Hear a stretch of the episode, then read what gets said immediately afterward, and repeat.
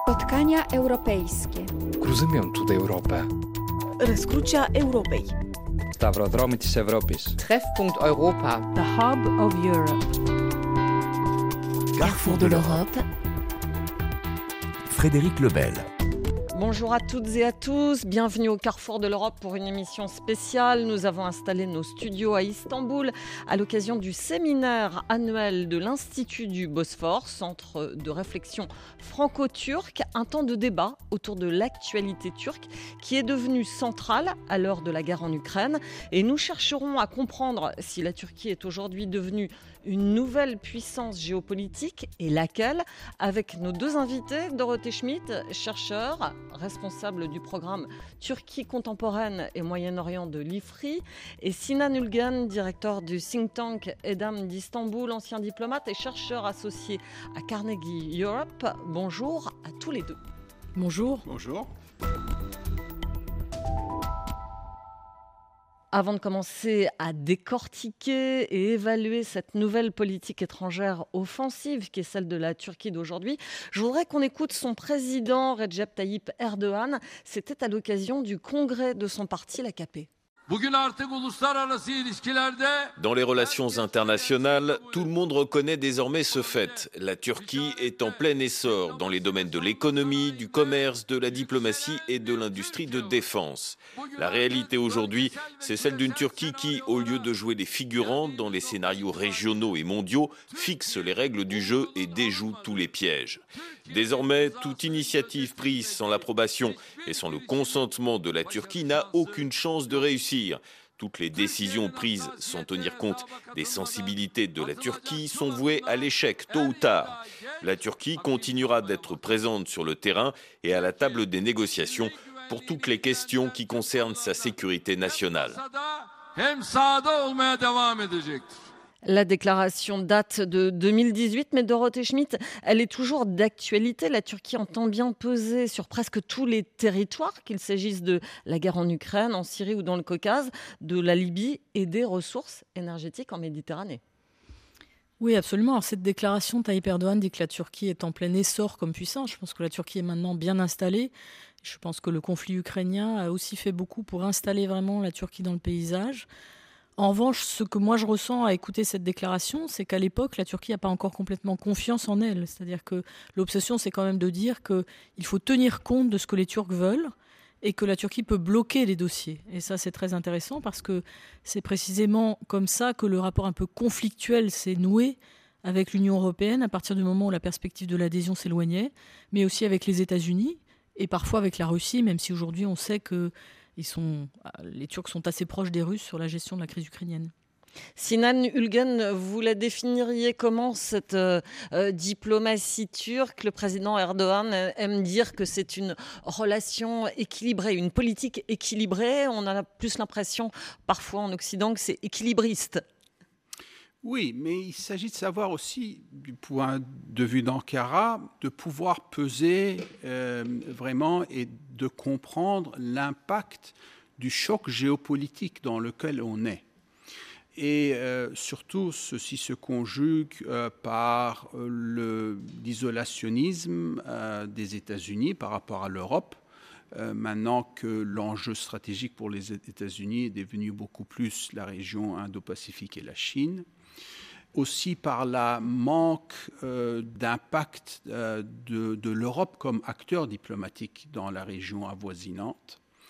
Et, donc, euh, la, synthèse qui a été faite en Ankara, que cette dynamique vers un monde plus multipolaire donne un champ d'espace, un champ de manœuvre à la Turquie. Une opportunité. tout à fait. Et c'est un peu par essai et erreur qu'Ankara, que le gouvernement turc, euh, souhaite trouver son nouveau rôle, qui a un rôle plus prépondérant, plus ambitieux par rapport aux années précédentes. Dorothée Schmidt, euh, depuis le début des années 50 euh, et son entrée dans l'OTAN, la, Turquie s'est toujours arrimée à l'Occident. elle est membre aussi du Conseil de l'Europe, mais on voit peu à peu que des fissures, voire une coupure, est intervenue. Ça date de quand ces premières fissures? Avec l'Occident Alors, Les années 50, c'est la guerre froide. Donc effectivement, pendant la guerre froide, la Turquie, elle est dans le camp libéral, elle est dans le camp occidental complètement. Donc d'une certaine façon, on peut dire que les relations avec l'Occident, elles se recomposent après la chute du mur, à un moment où euh, les Américains ont énormément besoin de la Turquie, mais on a un, on a un grand moment de, de réflexion américaine qui est 2003, l'intervention en Irak, quand le Parlement turc interdit le passage aux troupes américaines vers l'Irak. On s'aperçoit que la Turquie n'est pas un allié à tout prix sur tous les dossiers. Et ça, pour avoir parlé avec des diplomates américains, ça a vraiment été un, une sorte de mini-trauma euh, dont on se souvient encore aujourd'hui à chaque fois qu'il faut solliciter la Turquie sur des dossiers du Moyen-Orient. Ensuite, avec l'Union européenne, c'est une question différente, puisque c'est la question de la décision d'entrer en négociation pour adhérer à l'Union européenne. La Turquie devait devenir membre de l'Union européenne. Les négociations ont commencé en 2005 et en réalité, elles ont eu un coup d'arrêt dès 2006. Et depuis, on a très peu avancé sur ce dossier et personne n'ose rompre d'un côté ni de l'autre. Et puis Sinan Ulgan, il y a aussi la question du, du coup d'État en juillet 2016. Euh, le président Erdogan se rend compte qu'il ne peut pas vraiment compter sur les Occidentaux. Et là, Poutine voit qu'il y a peut-être une marge de manœuvre pour lui pour se rapprocher de la Turquie. Oui, c'est vrai, d'autant plus que même avant le coup d'État manqué, en novembre 2015, euh, la Turquie avait descendu un avion russe. Et c'était euh, le premier allié de l'OTAN à l'avoir fait. Et depuis ce jour-là, on a vu vraiment une sorte de rapprochement euh, entre la Turquie et la Russie, qui s'est mis sur pied aussi par le constat que Ankara et Moscou ont réussi à développer une sorte de modus vivendi par rapport aux crises régionaux. C'est-à-dire que la, Turquie et la Russie ont trouvé les moyens de faire un partenariat diplomatique, euh, d'abord pour normaliser la situation en Syrie, euh, ensuite ceci s'est étendu en Libye et au Nagorno-Karabakh. Aujourd'hui, euh, Dorothée Schmidt, on peut dire que, l'Ukraine, c'est presque, je ne sais pas si on peut le, le, présenter comme ça, mais une chance, une opportunité. Alors, la Turquie joue cette crise un peu comme une opportunité, mais factuellement, la Turquie est au contact de cette crise plus que nous ne le sommes. Euh, elle a effectivement, comme Sinan le disait, été au travail avec les Russes, contre les Russes et avec les Russes dans beaucoup de dossiers. Elle avait un partenariat stratégique avec l'Ukraine qui précède le déclenchement de l'offensive russe. Donc on avait déjà une proximité stratégique avec l'Ukraine. Oui, avec la livraison de drones, euh, les fameux drones Berektar. Euh, oui. Et puis, et puis euh, la Turquie contrôle, comme on sait, les détroits euh, qui vont de la Méditerranée à la mer Noire. Et euh, à ce titre, elle est gardienne de la liberté de navigation dans ces détroits. Elle peut prendre la décision d'empêcher des navires de guerre de se rendre euh, sur des théâtres de combat. Donc au début de la crise, elle a dû prendre la décision, après une, un moment de réflexion, qu'on était effectivement dans un état de belligérance, même si les Russes disaient que ce n'était pas une guerre. Et elle a empêché le passage de navires russes qui étaient en Méditerranée vers euh, le théâtre ukrainien. Et puis dans, dans les succès euh, qu'on peut mentionner, c'est bien sûr cet accord sur l'exportation des céréales ukrainiennes par la mer Noire. Oui, alors donc là, je donnais un petit peu le décor pour dire pourquoi la Turquie est évidemment concernée au premier chef par ce conflit. Ensuite, la Turquie, depuis le début, a déclaré qu'elle allait rester dans une, une sorte de neutralité vis-à-vis -vis du conflit parce qu'elle pensait que c'était la meilleure manière d'abord de se protéger elle-même puisqu'elle est au contact du conflit et aussi de se rendre utile. C'est en tout cas ce que dit la diplomatie turque qui, dès le mois de mars, a lancé l'idée d'une médiation turque, d'une négociation de paix qui jusqu'à présent ne peut pas aboutir. Mais on a eu ce travail qui a été fait avec l'ONU, effectivement, pour libérer le passage des navires céréaliers ukrainiens vers l'Afrique, notamment le Moyen-Orient. Quand on parle de la volonté de puissance turque, on parle souvent de néo-ottomanisme. En tout cas, la référence à l'Empire ottoman est souvent citée par le président Erdogan qui s'apprête à fêter l'année prochaine les 100 ans de la République turque. L'occasion de revenir sur l'histoire de l'Empire ottoman et du traité de Sèvres qui impacte aujourd'hui la méfiance d'Ankara envers l'Europe et l'Occident. On écoute la chronique de Franceline Beretti. Le traité de Sèvres, pour les Européens occidentaux, c'est une date vaguement apprise en cours d'histoire et aussitôt oubliée. Pourtant, il a des conséquences majeures au XXe siècle, autant que le traité de Versailles, bien plus connu. Le traité de Sèvres a été signé en août 1920 entre les vainqueurs et un des perdants de la Première Guerre mondiale, l'Empire ottoman. Il redessine toute une partie de l'Europe. La Thrace et la région de Smyrne sont cédées à la Grèce. Un État arménien est prévu, tout comme l'autonomie des Kurdes. Et les provinces arabes de l'Empire sont placées sous mandat de la Société des Nations, tout comme le contrôle des détroits qui sont internationalisés. Voilà, le démembrement de l'Empire est quasi total, puisqu'il ne reste plus aux Ottomans qu'un morceau de l'Anatolie. Imaginez l'humiliation des Ottomans en 1920. C'est la fin de 600 ans d'histoire. Ils sont passés d'un empire qui contrôlait les Balkans, l'Égypte, la Syrie, la Crimée, la Mecque, à un moignon coincé entre la mer Noire et la Méditerranée, moignon grignoté par les Grecs, les Arméniens, ceux qui ont survécu au génocide, et par les Kurdes. Mustafa Kemal refuse ce traité de Sèvres. Le fondateur de la Turquie moderne continue la guerre et regagne des territoires. Un nouveau traité de paix est signé trois ans plus tard, le traité de Lausanne. Les frontières turques n'ont quasiment pas bougé depuis. Du coup, Sèvres n'a jamais été appliqué. Pourtant, c'est un traumatisme dans la mémoire collective turque. Pour l'expert du Moyen-Orient, Daniel Gerlach, le traité de Sèvres est le Sykes-Picot des Turcs. Sykes-Picot, l'accord de 1916, celui dans lequel la France et la Grande-Bretagne se partagent le Moyen-Orient après avoir promis aux Arabes leur indépendance.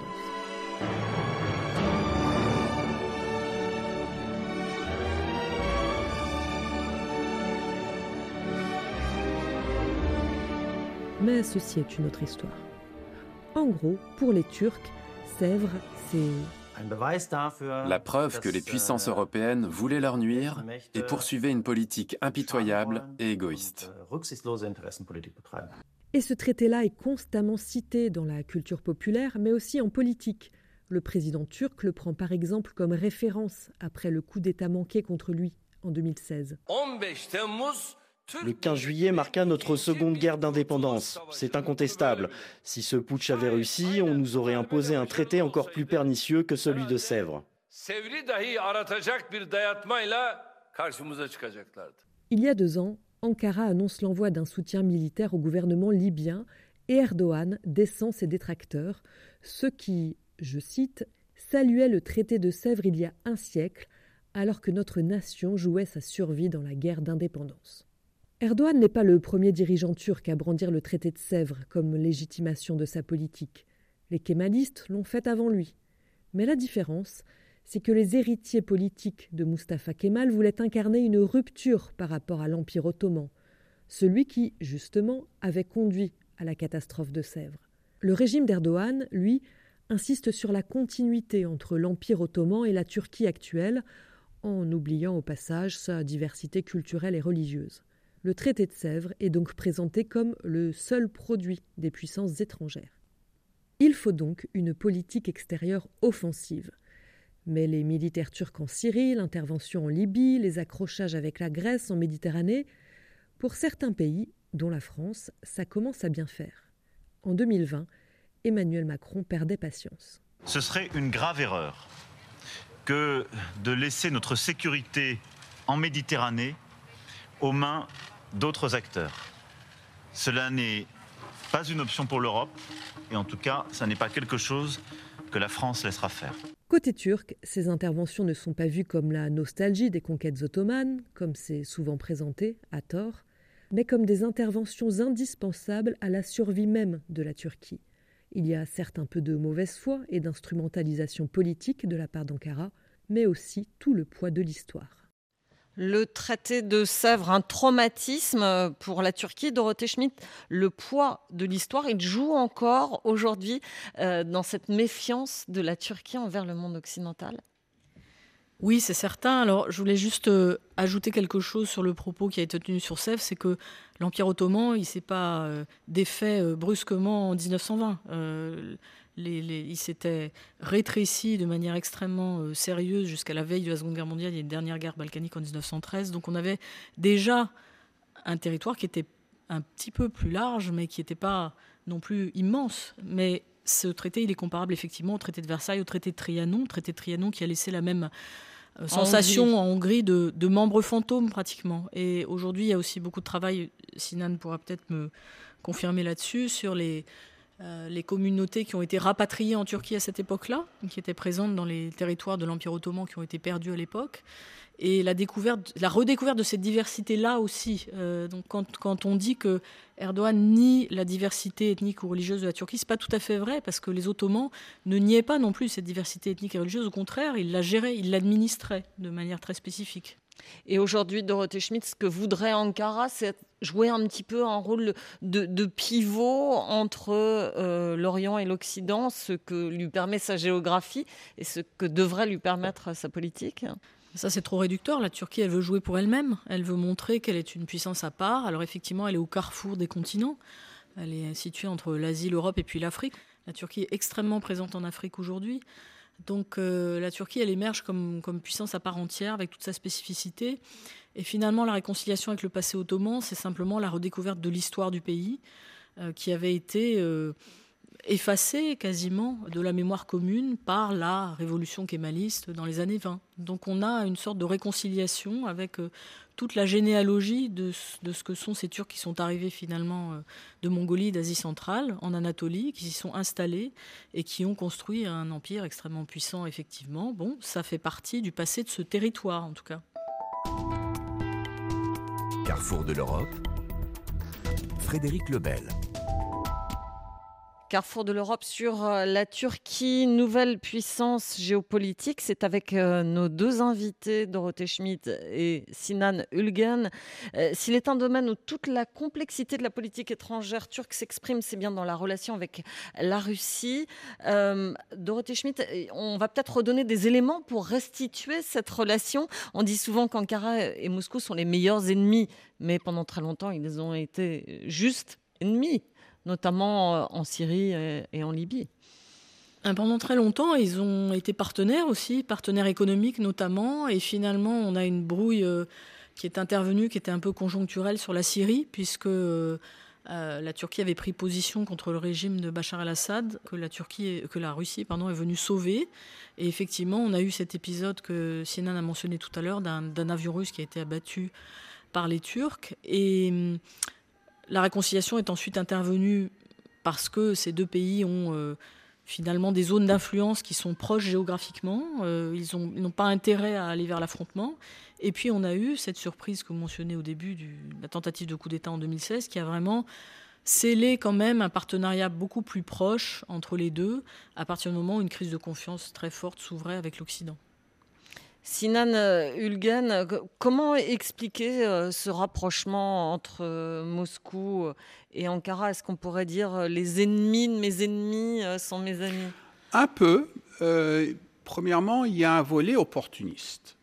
C'est-à-dire qu'il serait erroné de voir ce rapprochement comme un nouveau partenariat stratégique. Ça ne l'est pas, parce que la Turquie demeure un pays de l'OTAN, un pays allié il y aura toujours des limites à un rapprochement stratégique avec la Russie. Euh, la Turquie n'a pas reconnu euh, l'annexation euh, de la Crimée. dernièrement, elle n'a pas reconnu l'annexation de ces quatre provinces de l'Est de l'Ukraine. Donc sur plusieurs dossiers régionaux, les perspectives sont très très différentes. Mais du côté opportunisme, euh, les deux gouvernements ont su dégager un partenariat diplomatique pour euh, normaliser les situations de crise. Ils ont su développer ça pour la Syrie, premièrement. Ensuite, ceci s'est étendu euh, à la Libye, où même au début, les deux défendaient d'autres camps. Euh, on a vu ça aussi au Nagorno-Karabakh. Tout à fait. Dans le Caucase du Sud, c'est peut-être euh, l'exemple le plus flagrant, puisque euh, traditionnellement, la Russie soutient l'Arménie, la Turquie, l'Azerbaïdjan, et on voit que là, les deux puissances s'accordent sur un, un, règlement à minima, puisqu'il y a à nouveau des combats sur la frontière arménienne. Oui, mais ceci, ça s'est stabilisé, et donc il y a eu une réunion entre les deux chefs d'État à Prague. Et donc maintenant, c'est amorcé une, période euh, de négociation pour une euh, solution politique. Il y a aussi ce fait d'avoir une sorte de peut-être d'alliance opportunistique contre l'Occident avec lesquels euh, les relations de la Turquie se sont aggravées ces derniers temps-ci. Mais quel futur on peut imaginer euh, dans cette relation quand même très complexe euh, entre Ankara et Moscou? C'est difficile d'imaginer un futur très clair entre la Turquie et la Russie. Donc il y aura toujours des limites à, ce rapprochement entre la Turquie et la Russie, ce que j'essaie de souligner. Mais par contre, les deux pays pourraient continuer encore à trouver des pistes de collaboration, mais ceux-ci vont demeurer opportunistiques. Des terrains d'entente euh, qui sont facilités, par, selon vous, par deux personnalités C'est vrai, il y a ça, aussi. Ça marche bien entre oui, Erdogan ça marche bien Poutine. entre Erdogan et Poutine, d'autant plus que même aujourd'hui, on a, euh, on a vu euh, des propos selon lesquels maintenant Poutine est devenu de plus en plus clair par rapport à son soutien pour Erdogan euh, avant les élections très critiques de 2023 en Turquie. Ça, on le voit avec la Turquie, avec le soutien oui, Erdogan très ferme. et son candidat. Il n'y a pas de doute. Avec le soutien très ferme de Poutine pour Erdogan avant les élections critiques ici. Dorothée Schmidt, cette alliance de circonstances entre euh, la Turquie et la Russie, c'est euh, une manière assez efficace de marginaliser l'Occident? Je ne crois pas du tout que ce soit le but de la Turquie. Là, pour le coup, elle essaie de ménager la chèvre et le chou vraiment dans cette crise. Parce qu'évidemment, euh, même si elle développe ses relations économiques à nouveau avec la Russie, bon, sachant qu'elle avait quand même travaillé à, à défaire sa dépendance vis-à-vis du gaz russe dans les années qui précédaient cette crise. C'est-à-dire que les, Turcs ont bien conscience que Poutine est quand même un fournisseur de gaz qui parfois fait des caprices. Il a déjà fermé le robinet dans différentes crises. On avait déjà eu des crises ukrainiennes dans le passé. Donc les Turcs sont conscients de ça. Mais effectivement, ils sont dans une situation économique difficile, comme le disait Sinan, et la Russie est isolée aujourd'hui par les sanctions occidentales. La Turquie n'applique pas ces sanctions. Ça lui laisse un espace pour travailler avec les Russes. Mais jusqu'à quand? Euh, L'idée que la Turquie pourrait développer une, finalement une zone grise en marge des sanctions occidentales pose un problème évidemment aux Américains, mais aussi aux Européens. Catherine Colonna est venue en Turquie en parler spécifiquement à Ankara il y a quelques semaines. On, parlait de, la bonne entente des deux personnalités. Est-ce que euh, elle est liée aussi à une certaine euh, convergence dans les deux modes de gouvernance entre la Russie et la Turquie? Oui, enfin, la comparaison a beaucoup été faite sur le, effectivement, le côté charismatique, euh, de gouvernance autocratique, euh, nationaliste, avec justement ce nouveau récit national dont on a parlé, qui est aussi un récit anti-occidental, etc. Mais en fait, les deux hommes se sont aussi pratiqués sur toutes les crises où ils ont été au bord de la confrontation. Donc, c'est pas du tout une complicité qui est euh, complètement naturel. C'est-à-dire qu'au contraire, en Syrie, la relation était extrêmement compliquée. En réalité, on peut considérer que les Russes ont joué des tours euh, très compliqués à Erdogan en Syrie. Donc, euh, ce qu'on peut dire, c'est qu'effectivement, Erdogan connaît très bien Vladimir Poutine. Il le connaît probablement mieux comme personne, comme décideur politique. Il le connaît mieux en réalité que tous les Occidentaux réunis. Donc il sait ce qu'il peut en attendre et ce qu'il peut ne pas en attendre. Et je pense que la méfiance, en réalité, ne va jamais disparaître de cette relation. Carrefour de l'Europe, Frédéric Lebel.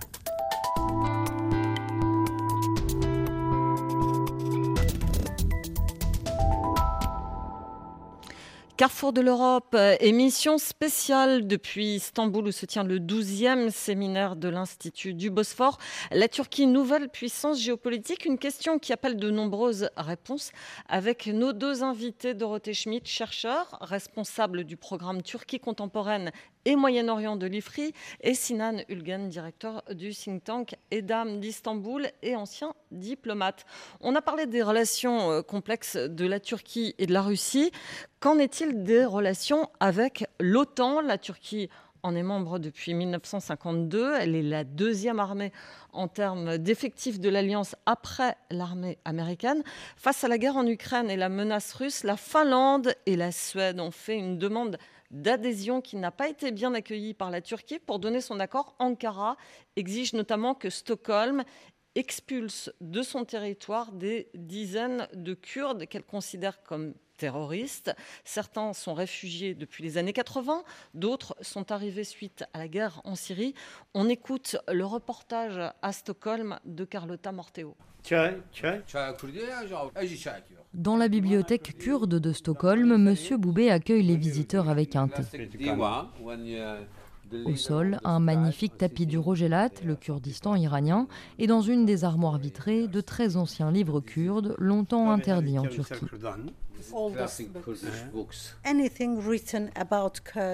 Kurdobaksi et Sabahat Karaduman sont de vieux amis.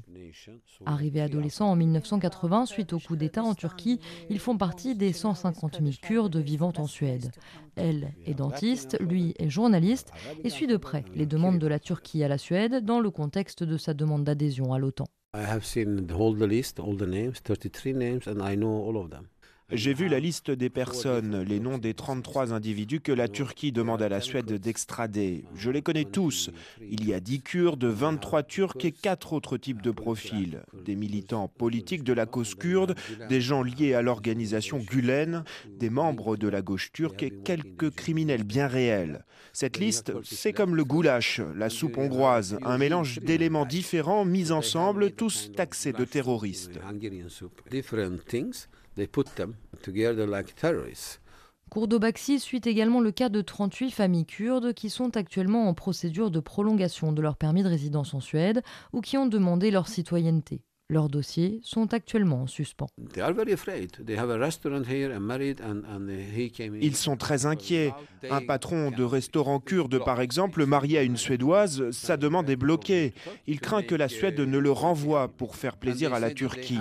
Certains ont simplement liké une photo sur Facebook, une photo du leader du PKK, par exemple. D'autres ont été à une fête ou une manifestation. Ça choque beaucoup de Kurdes parce que tout le monde connaît quelqu'un quelque part.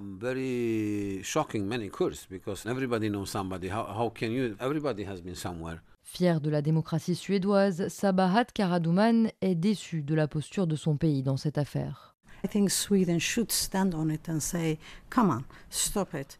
La Suède devrait dire à la Turquie Arrêtez ça, on a notre définition du terrorisme et des droits de l'homme. S'ils sont considérés comme terroristes selon notre constitution, alors nous ferons quelque chose. Maintenant, la Suède a recommencé à vendre des armes à la Turquie. C'est une question d'intérêt. Et ceux qui sont sacrifiés, ce sont les plus faibles, les Kurdes, qui sont 40 millions d'individus sans un gouvernement pour les protéger et les défendre. Pour répondre favorablement aux demandes d'extradition, la Suède devrait changer ses lois.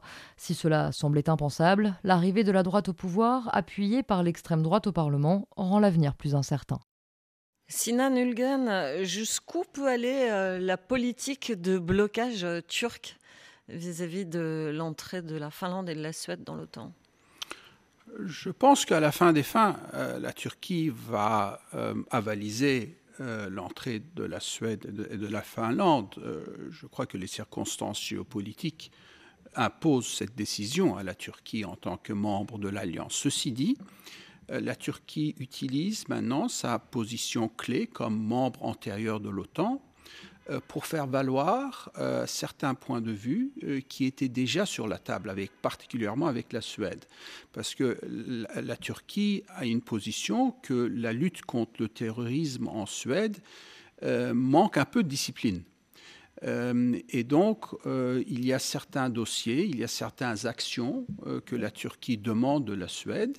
Et d'ailleurs, la Suède n'est pas restée euh, totalement dénuée. Elle a, répondu à cette demande, la Turquie. Il y a eu un changement de loi en Suède, et maintenant la Turquie souhaite voir que cette loi soit appliquée. Donc il y a ce volet-là, que la Turquie demande à la Suède d'appliquer plus fermement ces lois antiterroristes. Et le deuxième volet, c'est une volet extradition, où il y a effectivement une liste qui a été déposée euh, aux autorités suédoises. Et maintenant, il s'agit de voir euh, en quelles circonstances ou sur combien de nombre de ces dossiers la Suède va pouvoir euh, repatrier euh, ces personnes en Turquie. Je pense qu'il y aura du progrès de ce domaine-là, même si, même si la totalité de la liste euh, ne sera pas remplie. Dorothée Schmidt, c'est assez curieux d'utiliser l'OTAN pour faire pression sur la Suède et sur ses lois antiterroristes. D'abord, ce qui est intéressant, c'est que Sinan nous, nous montre qu'il y a la possibilité d'une transaction. Donc ça, c'est c'est quelque chose qu'on va suivre, effectivement, parce qu'on ne voit pas très bien ce que les gulenistes viennent faire sur la liste des terroristes pour les Suédois. Ça, on va, on va expliquer pour nos auditeurs. donc, Fethullah Gulen, oui, c'est un prédicateur mouvement, euh, un mouvement religieux qui a été l'allié d'Erdogan pendant très longtemps et qui est maintenant accusé d'avoir fomenté le coup d'État en 2016 et donc une, une chasse aux gulenistes dans tous les compartiments de l'État, euh, du business, de l'armée, etc. a été lancée en Turquie, mais aussi à l'étranger. Et c'est un sujet en bilatéral avec un certain nombre d'États euh, européens. Pour répondre à votre question, ce qui a changé quand même fondamentalement peut dire en, en 10 ans, en 15 ans, c'est justement cette montée en puissance de la Turquie. Et ce qui a changé depuis 2016, c'est que juste après la tentative de coup d'État, la Turquie a fait une première opération militaire en Syrie hors de ses frontières, qu'elle en a fait plusieurs depuis, qu'elle progresse dans l'usage à nouveau de cet outil militaire hors de ses frontières, et que ça c'est quelque chose qui est suivi extrêmement attentivement par ses partenaires de l'Alliance, ses partenaires européens, américains, nord-américains. La Turquie redevient une puissance militaire. Et ça change le rapport de force au sein de l'OTAN. Et ça l'a changé notamment pendant tout le mandat de Donald Trump, qui avait quand même mis une pagaille extrême au sein de l'OTAN, moment où Emmanuel Macron dit que l'OTAN est en état de mort cérébrale. Et à l'époque, finalement, on a deux membres qui s'affrontent dans une compétition symbolique, rhétorique, etc., qui sont la France et la Turquie. Et la Turquie a compris qu'elle pouvait maintenant mettre sur la table ses intérêts nationaux, ses propres intérêts. Et il se trouve que ceux-ci sont parfois extrêmement exotiques pour les autres membres de l'OTAN la position de la Turquie sur la question kurde, elle n'est pas partagée par les autres membres de l'OTAN. La position de la Turquie sur Chypre n'est pas partagée par les autres membres de l'OTAN. La position de la Turquie sur Gulen, elle est difficile à comprendre par les autres membres de l'OTAN, etc., etc. Mais la Turquie aujourd'hui est en position de force pour faire valoir sa position et pour tenter de faire comprendre à ses alliés qu'il faut tenir compte de ce qu'elle dit. Et puis la, Turquie aime aussi jouer les trublions au sein de l'OTAN, notamment euh, dans ses relations avec Moscou. Euh, on l'a vu lorsque euh, Ankara a choisi ces fameux antimissiles russes S-400 qui sont pas compatibles avec les équipements de l'OTAN. Comment comprendre cette attitude au sein de l'OTAN qui vient bousculer les autres membres et vraiment semer la pagaille? Euh, bien, sûr, l'objectif n'était pas de semer la pagaille, mais je demeure, mais j'ai été aussi très critique envers la décision du gouvernement à Ankara euh, d'opter pour ce système euh, qui n'est pas compatible avec l'OTAN. Ceci dit, il faut aussi bien comprendre les circonstances qui ont mené le, le gouvernement de Erdogan euh, de favoriser l'achat de ce système. On a parlé euh, tout à l'heure du coup d'État manqué de 2016. On a aussi parlé de manque d'empathie et de sympathie et de soutien euh, de l'Occident envers le gouvernement d'Erdogan alors que les Russes ont démontré toute une autre capacité de démontrer ce type de sentiment. Et donc, euh, juste après le coup, il y avait un environnement en Turquie où les liens euh, de sécurité avec l'Occident, et en particulier les États-Unis, étaient très lésés. Et donc, l'ANCA ne souhaitait pas, encore une fois, prendre une décision qui allait accroître sa dépendance stratégique euh, sur un système aussi important pour sa sécurité nationale et opter pour un système américain. Et c'est donc cette, couche de suspicion, euh, qui a mené euh, Ankara à favoriser le système russe. Encore une fois, je pense que ça a été une erreur stratégique, mais il faut comprendre les circonstances dans lesquelles cette décision a été prise. Et, et, Dorothée Schmidt, ça inquiète le reste de l'Alliance, euh, cette attitude on a, turque On a peur, euh, d'une certaine manière, de voir un petit peu cet euh, allié stratégique qui pourrait échapper à l'alliance qui pourrait... Alors d'abord, ça bloque certains dossiers, et puis sur la question de l'armement, évidemment, il y a une possibilité de représailles du côté américain, puisque c'est quand même le principal fournisseur d'armement de la Turquie, donc on a un blocage sur les, les livraisons d'avions militaires. Maintenant, l'association de la Turquie au fameux programme des F-16. Et puis, évidemment, on a une peur du côté des alliés de l'OTAN qui est de plus en plus importante que la Turquie ne se rapproche de la Russie. Moi, j'ai assisté à des réunions avec des civils au sein de l'OTAN où la Turquie arrivait en disant il faut travailler avec la Russie. L'OTAN, c'est une institution qui s'est construite contre l'Union soviétique. Donc c'est historiquement incompréhensible pour les Occidentaux Même s'il y a au sein de l'OTAN un conseil euh, OTAN-Russie. Oui, bien sûr, on doit travailler avec la Russie peut-être, mais néanmoins dire que euh, la Russie est notre premier partenaire pour affronter euh, des menaces de sécurité variées était quelque chose qui était très peu audible au sein de l'OTAN. Évidemment, aujourd'hui, avec la crise ukrainienne, ce discours ne peut plus du tout fonctionner. Mais à l'avenir, ce qu'il faut voir, c'est qu'on aura toute une région stratégiquement qui sera euh, partagée en termes d'influence entre la Russie et la Turquie. Et cette région, elle est à la frontière de l'OTAN. La mer Noire, le Sud-Caucase, sont des régions dans lesquelles il faudra qu'on trouve une façon de s'entendre avec les Turcs, une façon de s'entendre avec les Russes. Si on ne s'entend pas avec les Russes, il faudra qu'on garde les Turcs de notre côté. Et si on a les deux en face de nous, ça sera extrêmement problématique. Dernier euh, développement récemment lors du sommet euh, de l'Organisation de coopération de Shanghai, qui est un groupement centra-asiatique euh, qui est censé concurrencer l'OTAN, la Turquie s'est portée candidate. Sinan Ulgen Oui, c'est vrai, mais c'est pas réaliste. c'est dénué de réalisme. La Turquie est pour le moment membre observateur de, de, cette organisation de coopération de Shanghai et son rôle euh, va vraisemblablement être limité à ça, même si Erdogan, euh, lors du dernier sommet, a dit effectivement que la Turquie souhaiterait devenir membre à part entière. Moi, je trouve ça tout à fait Donc irréaliste. Il y a beaucoup d'esbroufs, finalement. Oui, oui. C'est aussi pour une consommation domestique, où Erdogan veut démontrer euh, qu'il est à la fois à ses liens très, très poussés, très détaillés, très profonds, avec les pouvoirs non occidentaux, que ce soit la Chine et la Russie. Et la semaine d'après, il peut aller à Prague et, côtoyer tous les leaders européens. Donc c'est ce type de rôle international euh, qu'Erdogan euh, souhaite euh, projeter pour avoir une popularité au niveau domestique aussi.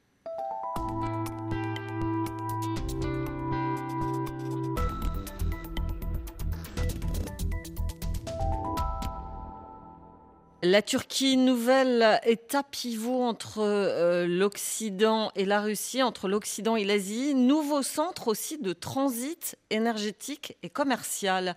On l'a dit, la Turquie a permis de négocier avec Moscou un accord qui permet à nouveau les exportations de céréales ukrainiennes via la mer Noire. Euh, qu'il s'agisse de commerce ou d'hydrocarbures, sa position euh, est centrale. Sinan. Ça l'est, de part de la géographie, premièrement. Euh, quand vous voyez comment la, Turquie est située euh, à l'intermédiaire des pays euh, qui produisent ces, produits énergétiques et le, grand centre de consommation qui est l'Europe. Ceci donne à la Turquie un, rôle primordial. Et ceci se démontre aussi par non pas seulement la politique d'énergie qui a été mise sur pied, mais on a maintenant des gazoducs, des oléoducs qui lient la Turquie à travers ces deux géographies. Et maintenant, euh, les relations avec la Russie euh, deviennent un, autre paramètre où après la situation actuelle ou après euh, la, guerre en Ukraine, l'Europe veut se désinvestir de cette dépendance vis-à-vis -vis de la Russie.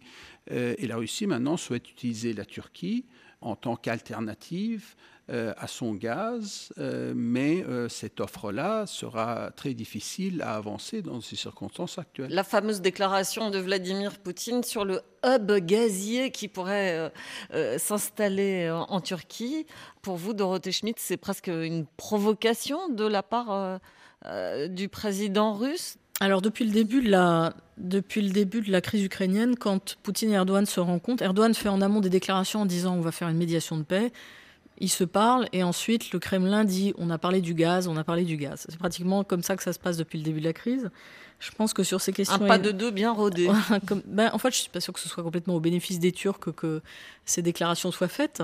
Je pense que sur ces questions énergétiques, il y a trois niveaux finalement de décision. Il y a le, euh, il y a le marché, il y a la faisabilité technique et puis il y a l'aspect politique. Donc sur le marché, effectivement, on a une demande de gaz du côté européen mais cette demande de gaz, a priori, ne peut plus être satisfaite par la Russie. Donc il faut la diversifier.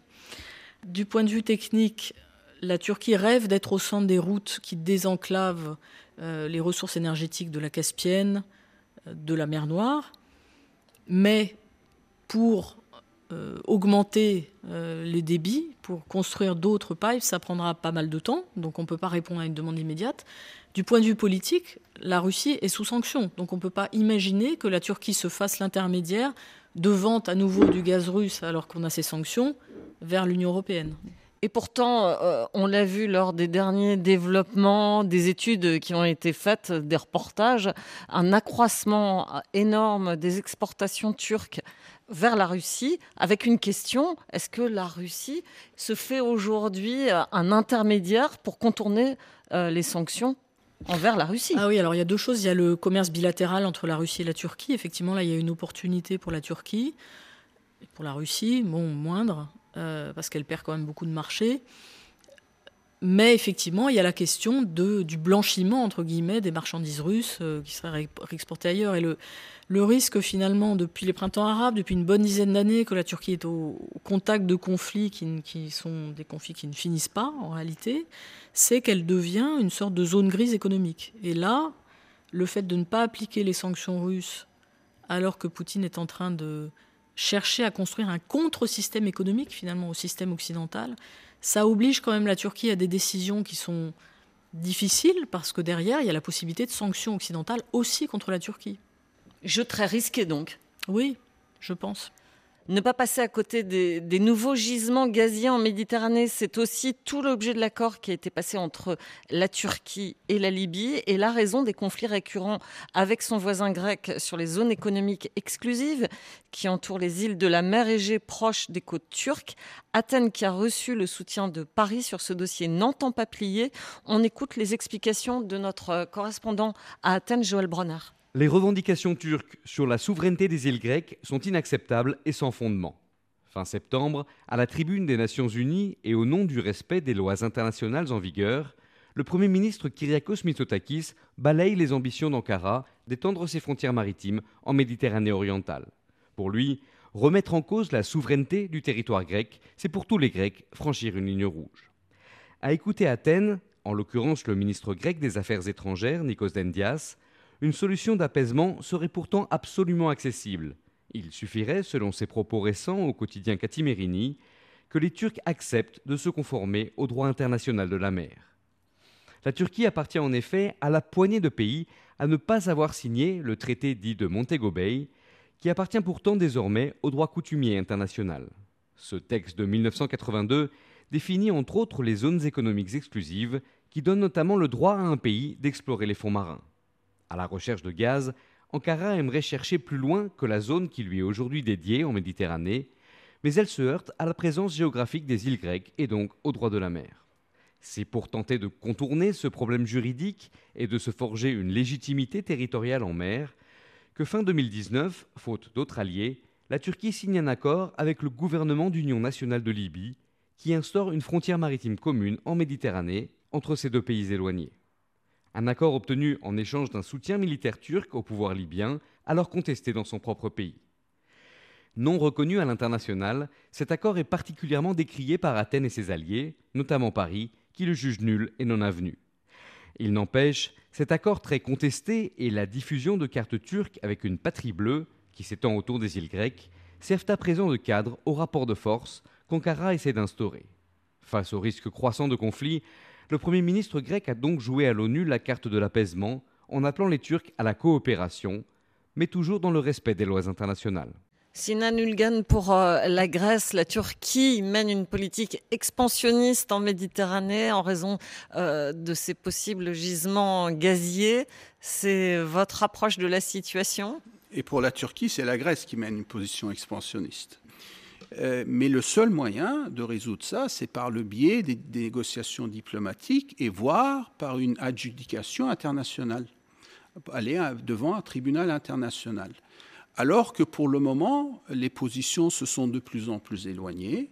Du côté turc, effectivement, il y a une rhétorique plus agressive, mais du même du côté grec. Et là, le rôle que la France a joué, à mon avis, a été assez détrimental parce que la France euh, s'est démontrée solidaire avec la position maximaliste de la Grèce, alors qu'il y a une zone là qui est sous contestation. Euh, et la seule manière de résoudre ça, c'est de, pousser les deux capitales à négocier. Dorothée Schmidt, sur, sur, ce droit maritime, euh, il y a aussi une zone de flou, vous pensez?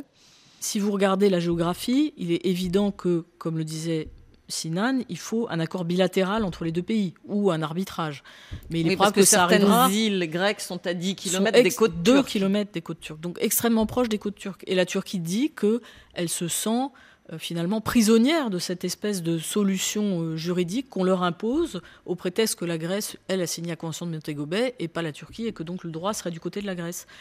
Il n'y aura pas d'échappatoire à un accord bilatéral. Le problème, c'est qu'en ce moment, les tensions sont fortes entre les deux pays et qu'on a à mon avis, un retour de nationalisme des deux côtés, aussi du côté grec. Et puis, un des principaux différends entre la Turquie et la Grèce, c'est bien sûr l'île de Chypre, euh, divisée avec une occupation turque au nord et une république qui est membre de l'Union européenne au sud. Voilà 20 ans, c'est le principal obstacle à l'entrée de la Turquie dans l'Union européenne. 20 ans après le statut de candidat, est-ce qu'on rêve encore d'Europe en Turquie, Sinan Ulgan? La raison pour laquelle Chypre est devenu membre à part entière, c'est par le biais de l'Union européenne qui a bafoué toutes ces normes. Parce que normalement, euh, cet État où il y a une division politique sévère n'aurait pas dû être admis alors qu'il y avait ce différent politique. Mais une fois que ceci s'est fait, euh, ceci a malheureusement gelé euh, l'opportunité diplomatique, euh, parce que du côté grec, euh, il n'y a pas de raison maintenant de risquer d'accepter l'égalité politique de la communauté turque. Et je souhaite aussi ajouter qu'en 2004, c'était effectivement la communauté turque qui avait accepté le référendum tenu sous l'égide de l'ONU et que c'est les Chypriotes qui l'avaient refusé. Et à défaut de ça, ils sont devenus membres à part entière. Donc euh, aujourd'hui, euh, effectivement, Chypre est devenu un grand point euh, contentionnel entre la Turquie et l'Europe, un grand obstacle, et, c'est très difficile à résoudre maintenant, malheureusement. Dorothée Schmidt, sur, sur Chypre, je pense qu'il ne faut pas perdre espoir sur la réunification. Le problème, c'est qu'aujourd'hui, le gouvernement turc a décidé que c'était la division de l'île qui était la solution, parce que les négociations de paix n'aboutissaient pas. Et donc aujourd'hui, la position officielle de la Turquie, c'est qu'il faut qu'on aille vers deux États. Mais vous n'avez pas répondu à ma question, Sinan Ulgan, tout à l'heure. Est-ce qu'on rêve encore d'Europe On rêve toujours. On rêve toujours d'Europe. Euh, quand vous regardez les sondages, euh, il y a un soutien euh, avoisinant 55-60% pour une adhésion éventuelle de la Turquie, et ceci parce que une grande partie de la société turque voit euh, cette adhésion euh, comme un garantie de leur espoir démocratique et d'un essor économique. Et le seul, si vous voulez, créneau qui manque, c'est l'Union européenne, parce que la Turquie est membre de l'OTAN, et les membres du Conseil de l'Europe, et les membres de l'OCDE, euh, et des autres institutions européennes. on a l'impression que c'est une liste de décoration quand tu décris le. Parce que Dorothée Schmidt, ce, rêve européen, il, repose sur très peu d'éléments tangibles. Pour l'instant, euh, cette ah, Vous voulez dire l'adhésion n'avance pas beaucoup Oui, mais il y a énormément de de canaux de coopération entre la, la Turquie et l'Union européenne. Bon, d'abord, on a cette union douanière qui a quand même permis le, le décollage économique de la Turquie. C'est une économie qui est pleinement intégrée à la sphère européenne. On a euh, un dialogue politique qui est extrêmement fort. On a la question des réfugiés syriens qu'on a réglé ensemble. Donc on a plein de canaux et on a maintenant cette communauté politique européenne. Alors justement, est-ce que ça peut pas être une mauvaise salle d'attente euh, pour les Turcs, cette communauté politique européenne qu'a lancée Emmanuel Macron Je crois qu'il vaut hein mieux poser la question aux Turcs. Pour moi, je crains que ce soit perçu un peu comme une dilution de la question de l'adhésion cette communauté politique européenne, donc 44 euh, membres, un club élargi européen. Oui, bien sûr, ça n'a pas le même impact que le processus d'élargissement, ça c'est sûr. Mais du côté turc, on le voit comme une, euh, comme une dynamique qui pourrait, à la limite, soutenir ce rapprochement entre la Turquie et l'Europe, euh, voire ouvrir les voies à un élargissement éventuel. Et, on ne le considère pas comme une alternative à l'élargissement. Mais c'est toujours bon à prendre. C'est toujours bon à prendre, mais il y aura un degré d'optimisme cautieux, si vous voulez. Carrefour de l'Europe sur euh, la Turquie, nouvelle puissance géopolitique. Un grand merci à l'Institut du Bosphore qui nous a permis de réunir nos deux invités, Dorothée Schmidt, chercheur responsable du programme Turquie contemporaine et Moyen-Orient de l'IFRI, et Sinan Ulgen, directeur du think tank EDAM d'Istanbul, ancien diplomate et chercheur associé à Carnegie Europe. L'émission était réalisée par Ludivine Amado et c'est Léa Lisa Vesterov qui présentera la semaine prochaine l'émission.